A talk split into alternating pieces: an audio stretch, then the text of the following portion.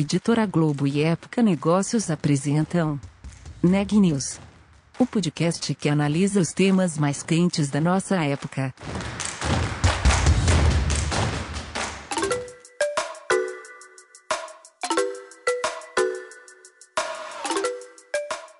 Olá, meu nome é Carolina Unzelt e eu sou repórter da Época Negócios. Seja bem-vindo a mais um episódio do Neg News, o nosso podcast sobre os impactos da pandemia do coronavírus na economia e nas empresas. É muito mais difícil inovar sozinho. Não à toa, empresas lutam durante home office para manter a cultura de inovação viva dentro das suas equipes.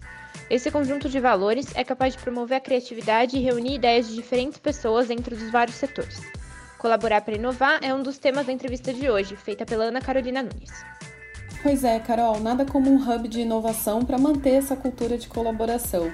Mas a pandemia fez com que até a inovação fosse reinventada. Foi o que aconteceu no InovaBra Habitat, o hub de inovação do Bradesco. Na conversa com o Fernando Freitas, superintendente executivo de pesquisa e inovação do Bradesco, ele relata um pouco do momento inicial da pandemia, em que a primeira preocupação foi conservar o fluxo de caixa das startups, mas ele conta também que, passado o susto inicial, eles viram que o que não faltava era desafio, né? especialmente o desafio de encontrar soluções para um momento de intensa transformação digital das empresas, mas que agora, com todo esse processo e todo esse ecossistema de inovação acontecendo digitalmente, de forma virtual. O Fernando falou muito sobre criar valor por meio de inovação, já que, segundo ele, hoje a gente tem três grandes elementos balizadores nos negócios.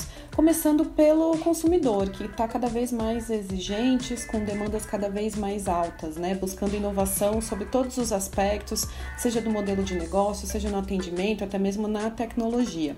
E aí tem as tecnologias emergentes, como inteligência artificial, internet das coisas e até a computação quântica, e por último o ambiente regulatório. Segundo Fernando, esses três pontos exigem das empresas uma ressignificação de sua entrega de valor.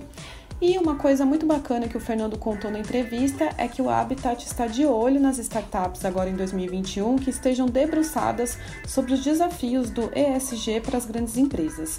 Vamos saber mais na entrevista completa. Fernando, boa tarde, bem-vindo, obrigada pela sua disponibilidade e participação aqui no Neg News. E, bom, a gente já está em fevereiro de 2021, mas mesmo assim ainda queria saber, queria que você compartilhasse como foi o ano de 2020 no Inova Bra Habitat. Daqui a pouco a gente completa um ano nesse cenário de pandemia, com as atividades aí um pouco limitadas. Então, como que foi esse período para vocês lá no Hub? Qual foi o impacto inicial da pandemia por lá? E como que vocês seguiram ao longo do ano passado? Bom, primeiro, obrigado, Ana, pelo convite. É sempre um prazer estar conversando com vocês.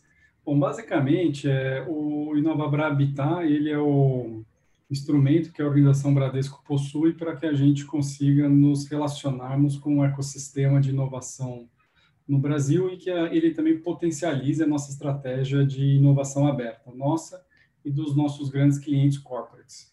É, então, nesse sentido, quando, obviamente, ocorreu a pandemia, o, a nossa estratégia estava muito localizada em ter o espaço físico, né, lá perto da Avenida Angélica com a Paulista, e nós tínhamos um espaço de aproximadamente quase 20 mil metros quadrados, 10 andares, e todo por dia passavam aproximadamente 3.500 pessoas por dia lá.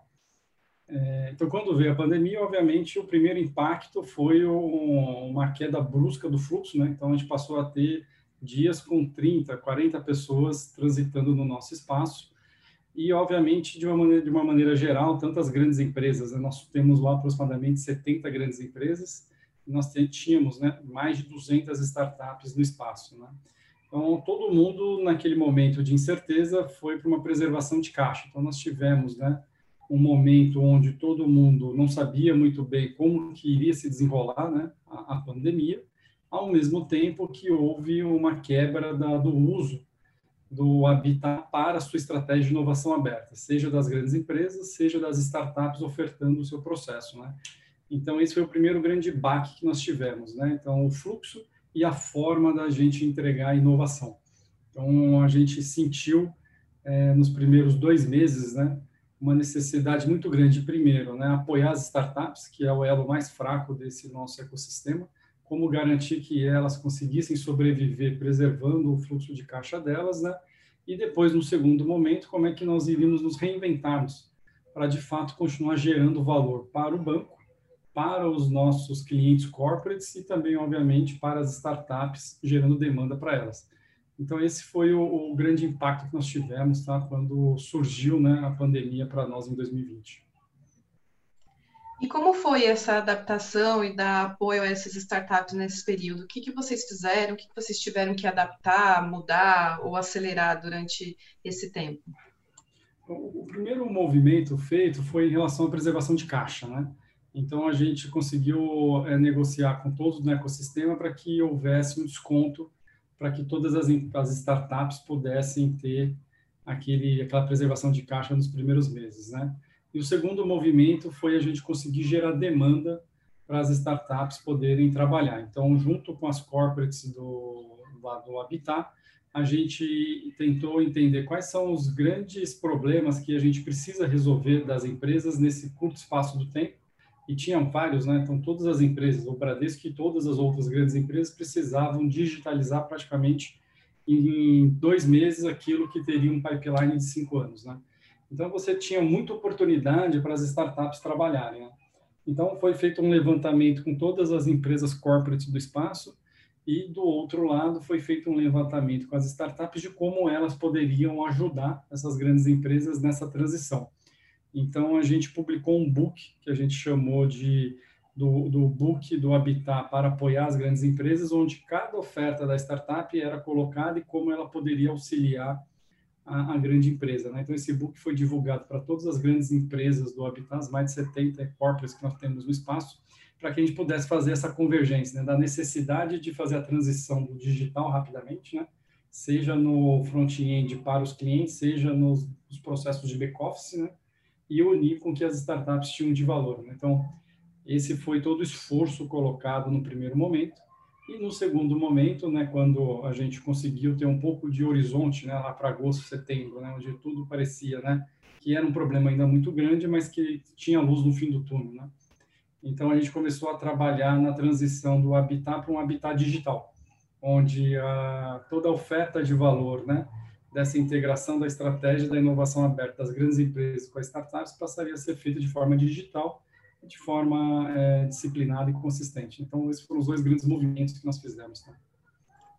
E dentro desse cenário, então, de muitas adaptações, de acelerar soluções, de atender demandas em curto tempo, pensando justamente nessa digitalização que foi né, numa velocidade é, maior do que se esperava, é, você, dentro de, desse trabalho remoto, né, ou agora digital, você destacaria alguma solução, alguma startup? O que, que podemos é, falar e destacar das atividades do, do Habitat nesse período? Acho que em 2020, acho que é o, ponto bem interessante, obviamente nós tivemos ali de março a julho um momento onde todo mundo queria sobreviver, né? Então acho que foi um momento bastante duro para todos nós e um grande aprendizado como sociedade, né? como país para todos nós. Mas ao longo do tempo, alguns números bem interessantes foram, né? De uma maneira geral, nós tivemos mais de 175 é, desafios lançados pelas grandes empresas para que as startups pudessem é, resolver. Nós tivemos mais de 159 contratos fechados entre a, as grandes empresas e startups uma, uma, uma, parte bem interessante. Tivemos é, 393 eventos e esses eventos eles têm como foco muito a mudança da cultura para né, a, a, as grandes empresas que estão lá no, no espaço, né? E um fato interessante é que antes da pandemia nós temos, né, lá no nosso décimo andar, um auditório para aproximadamente 200 pessoas, né? Nós tínhamos quatro eventos por dia, né, durante praticamente sete, sete dias na semana. E aí, quando veio a pandemia, obviamente não tinha mais né, é, o espaço físico, mas o número de pessoas que passaram a assistir os eventos foi quase o dobro do que nós tínhamos no, no espaço físico, né? Então, foram mais de 65 mil pessoas né, que, durante esses oito meses, é, assistiram digitalmente os eventos. Então, o alcance né, da capacidade de estimular e influenciar né, a mudança cultural através né, da, de, de criar repertório, né? mostrar para onde o mundo está indo, trazer influências de, do Brasil e de outros lugares, teve um impacto muito maior nesse novo formato digital, tá?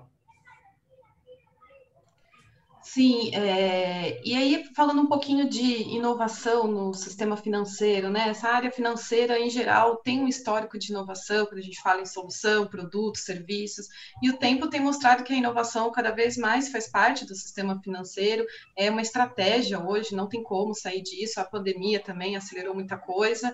É, Para você, qual a importância que a inovação tem para o setor financeiro como um todo e, e particularmente para o Bradesco? Acho que aqui, Ana, a, a, resposta passa um pouco por nós entendemos quais são as mudanças que nós estamos vendo em, em, algumas dimensões. Né? A primeira dimensão que a gente entende a mudança é do, do consumidor.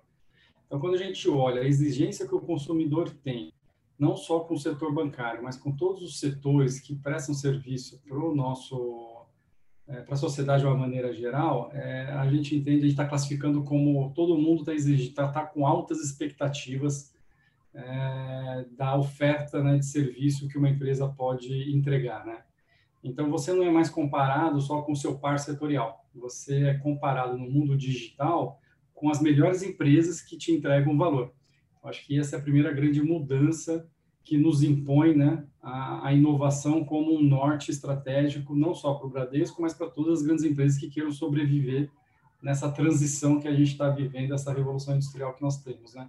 Uma mudança de expectativa do consumidor. Ele exige de todas as empresas uma, uma, entrega de valor similar às melhores e às mais empresas digitais que já nasceram digitais. Né? Então, esse é, é, o primeiro ponto. O segundo, que é a questão de que o, mundo digital ele deixa transparente a entrega de valor das empresas setoriais.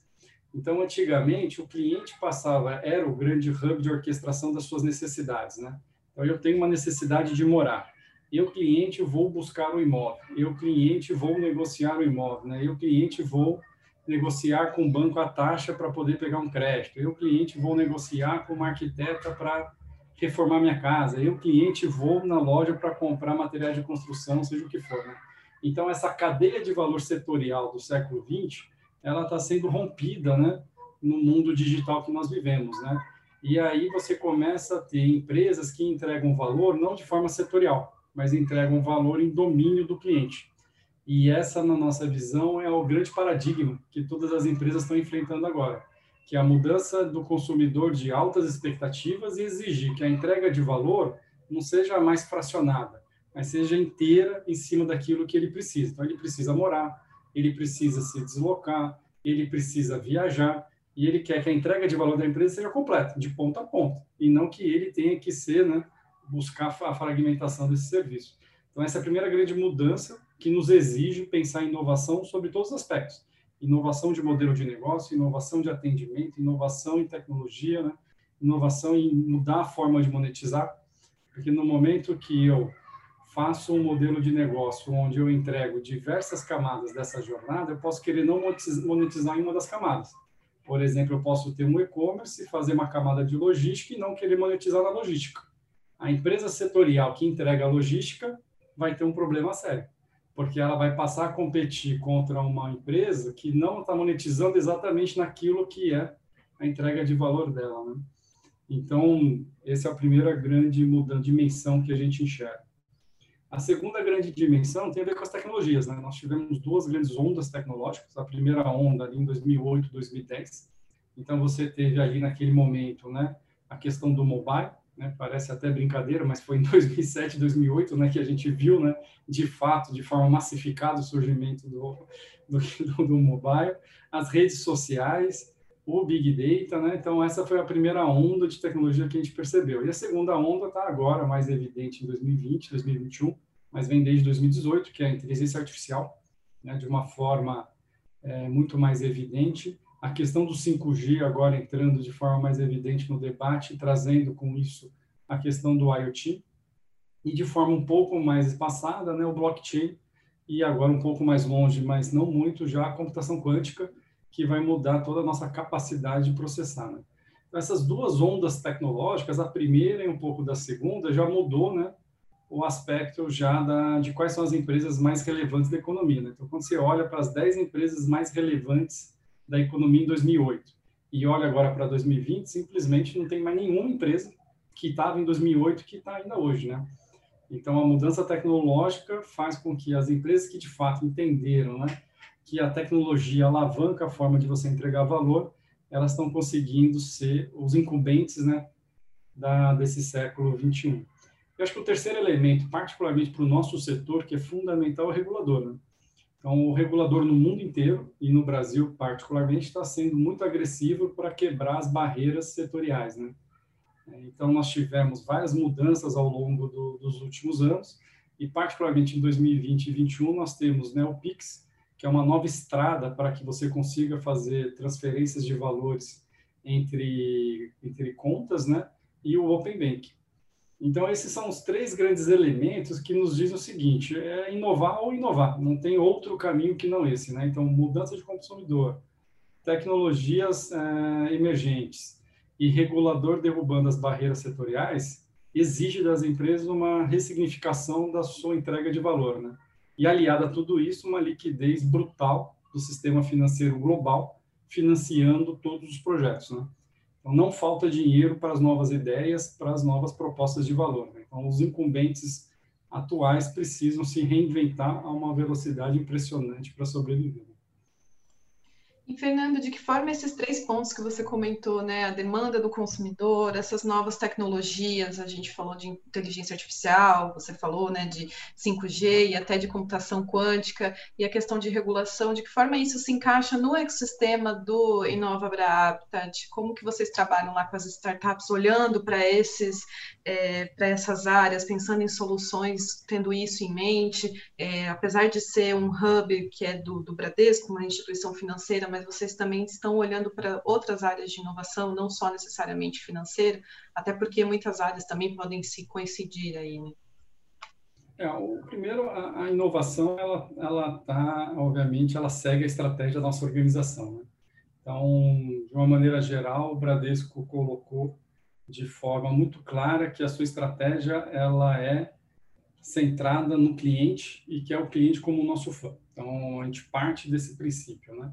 E para que a gente consiga entregar essa estratégia da organização Bradesco, que é tornar o cliente o nosso fã, tem algumas coisas que estão sendo pensadas dentro da organização sobre como é que eu crio, né, mecanismos para que de fato ele se torne nosso fã, que vai desde o momento, né, que eu vou entender as suas necessidades e entregar para eles produtos e serviços que sejam relevantes para ele naquele momento, como também entender se aquilo que ele comprou e está fazendo uso de fato está servindo, como é que a gente pode melhorar. Então, esse fluxo né, contínuo de entender suas necessidades, personalizar a oferta e depois entender se aquilo gerou valor para ele, é o nosso norte para os próximos anos. Né? E aí a inovação, olhando para essa estratégia, ela criou teses de inovação que nos orientam. Né? Então, nós estamos olhando para teses relacionadas né, ao mundo de ecossistemas, ou seja, quais são os domínios das necessidades dos nossos clientes, que a organização Bradesco consegue ser o grande orquestrador desses ecossistemas, como moradia, pequena e média empresa, agronegócio, de um lado, e quais são os produtos e serviços do banco que fazem sentido estar nos balcões digitais para que ecossistemas de terceiros consumam os nossos produtos e serviços. Sejam eles produtos de crédito, produtos de cash, produtos de investimento, produtos, por exemplo, também que hoje a gente não disponibiliza e poderia disponibilizar, como New York Customer, ALM e outros serviços que o Bradesco é muito forte, né? Então, a inovação, ela está olhando sobre essas perspectivas, né? De como a gente, com essas duas grandes teses, a gente consegue aumentar nosso valor para o cliente. Então, por exemplo, né, no, no domínio de pequena e média empresa, nós entendemos que, se nós olharmos sobre a perspectiva do cliente, os principais momentos do cliente é eu preciso abrir uma empresa, eu preciso é, pagar os tributos, depois eu preciso de softwares para fazer gestão da minha empresa, eu preciso de serviços financeiros, obviamente, eu preciso fazer gestão do estoque, eu preciso fazer gestão da folha de pagamento. Então, se a gente for ver, você tem startups que nos apoiam na construção desse ecossistema, e vocês têm, a gente tem startups no nosso ecossistema Habitat que nos apoiam em cada momento que a empresa precisa. Então, nós temos uma empresa lá que ajuda a, a, as nossas pequenas e médias empresas e o nosso MEI a abrir o seu CNPJ. Nós temos lá empresas que ajudam ele a pagar os seus tributos. nós temos empresas dentro desse nosso ecossistema que está no Habitat que dá um software para a empresa fazer gestão das suas, das suas entradas de caixa. Então, para cada domínio desse, a gente está usando as startups para aumentar a nossa capacidade de gerar valor para o nosso cliente. Então, esse é um caminho né, que nós estamos usando para poder gerar valor para os nossos clientes através do nosso ecossistema de, de startups. Né? E do outro lado, quando a gente olha para o mundo de colocar os nossos serviços e produtos no balcão digital, a gente está olhando que tipo de startup pode nos apoiar na construção de como eu levar esses produtos para o mundo digital.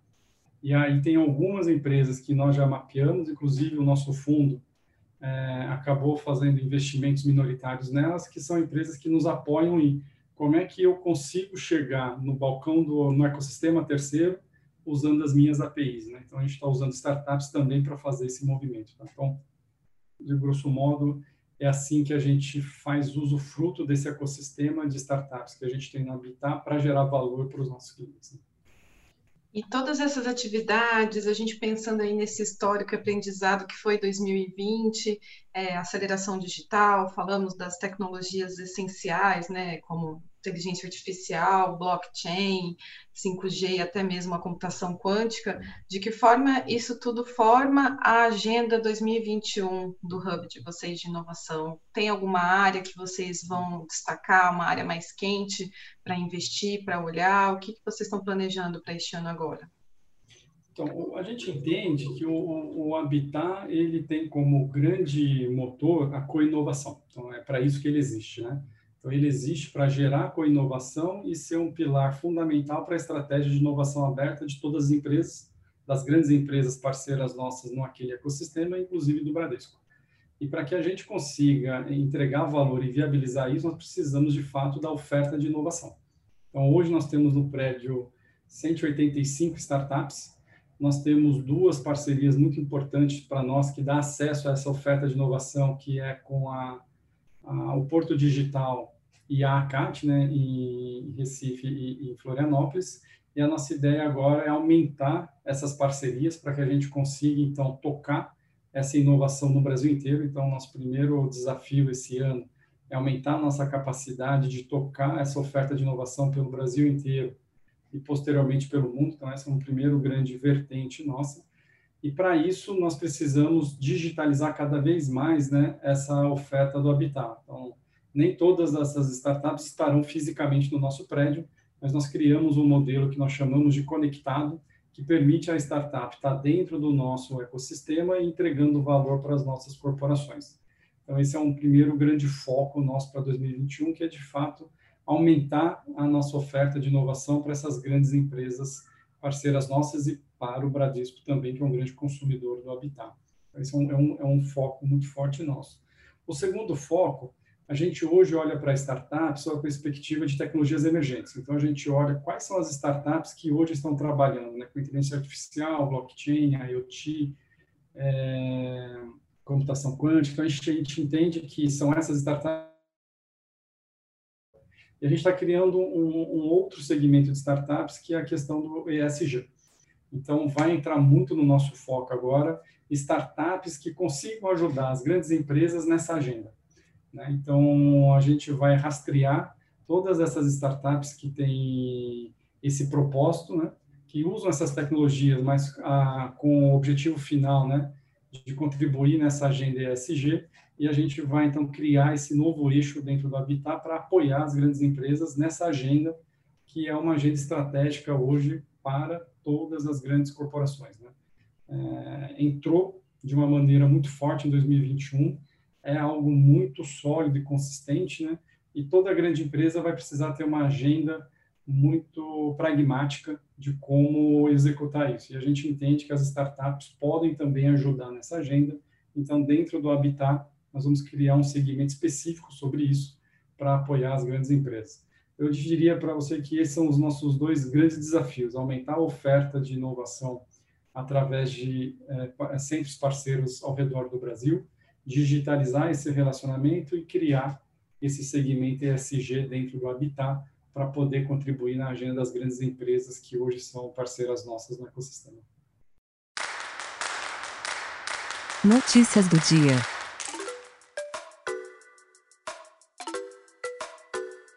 Bahia e Ceará decretaram hoje toque de recolher para tentar conter a pandemia nos estados. A medida valerá por sete dias, das 22 horas às 5 horas da manhã do dia seguinte. Além disso, os estabelecimentos comerciais e de serviços essenciais deverão encerrar as suas atividades até 21h30. Estudos da Pfizer apontam que a primeira dose da vacina da farmacêutica é 93% eficaz após duas semanas. Diante dos novos dados, a empresa estuda a mudança na política da vacina de duas doses para apenas uma única dosagem últimas 24 horas, o Brasil registrou 1.367 mortes em decorrência do novo coronavírus. No mesmo período, foram 51.879 novos casos da doença. Ao total, desde o início da pandemia, foram 10.030.626 infectados, além de 243.457 óbitos no país. As informações são do último boletim do Conselho Nacional de Secretários de Saúde. O Neg News de hoje fica por aqui. Obrigada por nos acompanhar e até mais.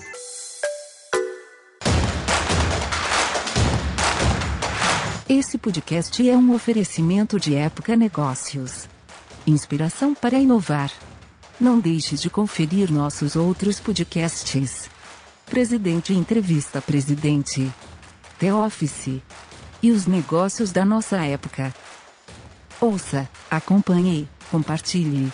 Vamos fazer deste podcast o nosso ponto de encontro.